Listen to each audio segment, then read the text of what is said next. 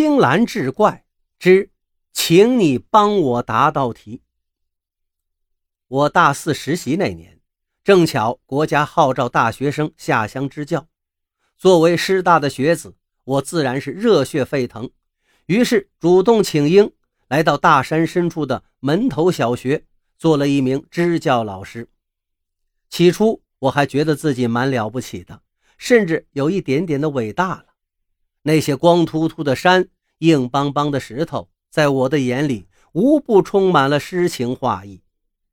本以为三个月的支教生涯会成为我一生中最浪漫的回忆，谁知还剩最后一个月时，学生的一个问题深深地震撼了我的心灵，也由此改变了我的人生轨迹。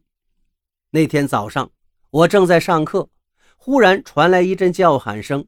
那声音由远而近，十分急促。陈老师，陈老师！我回头一看，只见一个半大的孩子满头大汗地跑到了教室门口。这个孩子叫二娃，本来是我班上的学生，他多少有点弱智，加上家里又穷，已经辍学好长时间了。今天怎么突然跑过来？二娃站在门口，兴奋地说道：“陈老师。”俺俺有学费了，又又又能上学了。他一高兴，说话就结巴。我听了半天，才弄明白是怎么回事。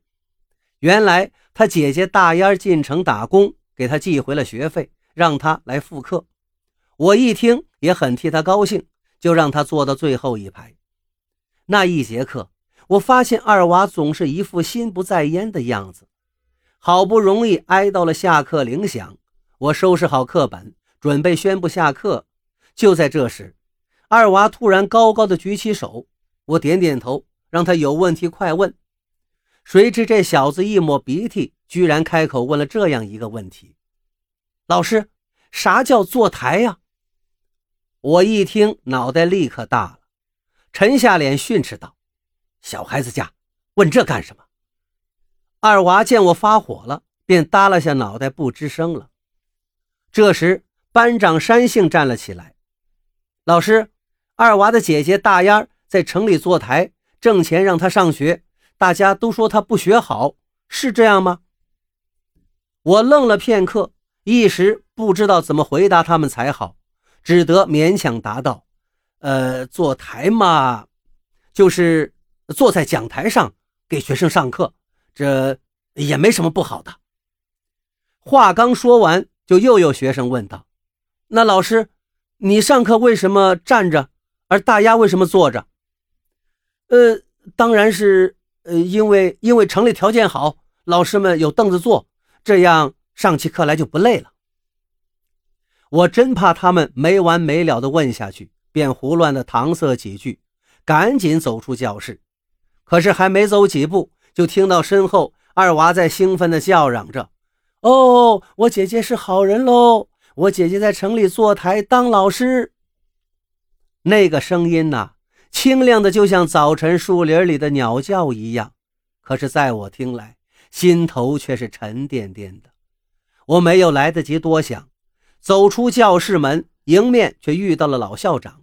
他对我说：“一个月后的期中考试，乡里要抽考，成绩最好的学校能得到一笔不小的补助。”这笔钱对我们学校来说很重要，言下之意是要我在这一个月的支教期限内，一门心思的交出些成绩来，帮他们争取到这笔补助。我当即一拍胸脯，信誓旦旦的做了承诺：“校长您放心，这个事儿包在我身上，拿不到全乡第一，一个月后我就爬着回城。”其实我说这话并不是毫无根据的。据我所知，这个乡太偏僻了，除了我，再也没有别的大学生来支教。况且这两个月来，我教的学生成绩都有了明显的进步。我堂堂一个师大的高材生，把那些乡下教师比下去，那岂不是张飞吃豆芽儿，小菜一碟儿啊？吃了我给的定心丸，老校长把上课铃摇得更欢了。上第二节课时，我回到教室。孩子们起立向我问好，我照例点头，示意大家坐下。可话音刚落，却听后面咕噜噜一声响，原来是二娃一屁股坐倒在地上，引得全班同学哄堂大笑。这个调皮鬼一来就不安分，我走过去正准备训他，却发现他坐的并不是凳子，竟是一个圆咕隆咚的小树墩儿，难怪坐不稳呢。我问他凳子哪儿去了，他却嘿嘿一笑，道：“老师，我们说好了，从今天开始，大家轮流坐树墩儿，腾出一张凳子让您坐。你也应该像城里的老师那样坐台。”二娃刚说完，班长山杏接道：“老师，我们山里虽然穷，也不能让您一直这么累着。”我一回头，果然发现讲台旁边有一张凳子。看着孩子们一双双天真无邪的眼睛，我是哭笑不得，只好坐着讲起了课，成了坐台先生。